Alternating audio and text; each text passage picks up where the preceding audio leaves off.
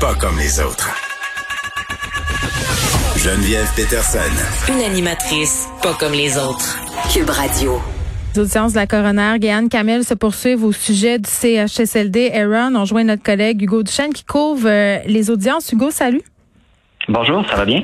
Mais ça va bien. Écoute, on lit ça puis ça, ça déchire le cœur. On savait déjà qu'il se passait des affaires abominables à cet endroit. Euh, mais toi, tu couvres ça, tu assistes aux audiences. Et qu'est-ce qui s'est passé ce matin?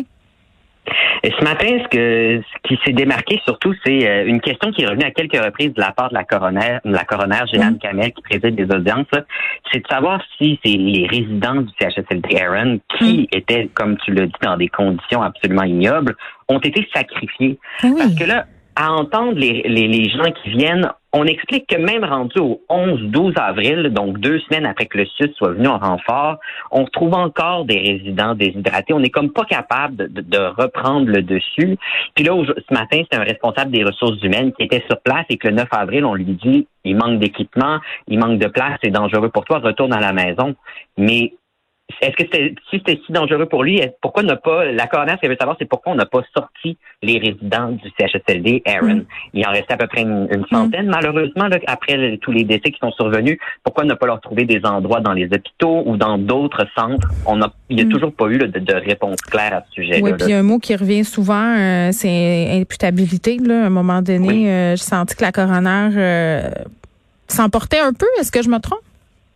Non, mais il y a quelques questions qui, vraiment, depuis trois semaines, restent sans réponse. Comme tu l'as dit, il y avait cette idée-là de hmm. pourquoi ne pas sortir les résidents. Qu'est-ce qui arrivait aussi au constat de décès? Pourquoi du jour au lendemain, on se dit, on pensait qu'il y avait une douzaine de décès, puis on se dit, oups, on est rendu à 31. Mais c'est, attends, attends, je m'excuse, je veux pas t'interrompre, euh, Hugo, mais je veux juste être sûr qu'on comprend parce qu'on entend toutes sortes d'affaires. À un moment donné, il y avait comme quelque chose comme un décès à l'heure, là. Ça, c'est, est-ce que c'est vrai?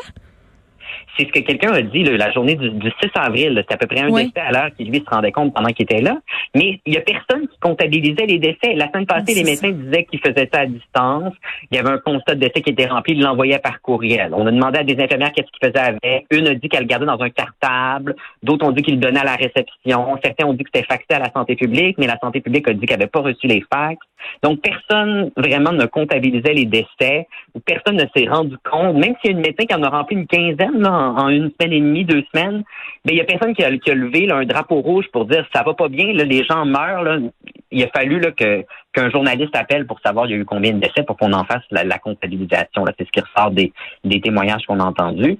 Puis l'autre trou noir, là, si on veut, c'est savoir est-ce qu'il y a eu un dépistage massif? Est-ce qu'une journée, on s'est dit, on va passer tous les résidents, mm-hmm. on va les dépister, on va savoir qui a la COVID ou non? Ça semble n'avoir jamais été fait là, pendant le, mois de mars ou le mois d'avril. Bon, et, qu'est-ce qu'on va aborder dans les prochains jours? Cet après-midi, il y a l'ex-directeur, euh, directeur général du centre Aaron qui doit témoigner. Mm-hmm. Son témoignage est évidemment très attendu. Euh, il a pas, il semble pas avoir été présent au, plus gros moment de la crise parce qu'il était lui-même à l'hôpital de ce qui a, mm. de ce qui a été dit par d'autres témoins.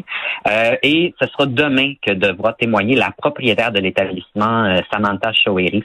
C'est un témoignage évidemment très attendu. Ça va être une des premières fois qu'elle prend la parole publiquement pour expliquer ce qui s'est passé et comment mm. son CHSLD l'a autant échappé, si on veut malheureusement. Bon, on va suivre ta, ta couverture de ces audiences dans le journal de Montréal, bien évidemment. Gaudchaine, merci pour ce compte rendu. Ça plaisir.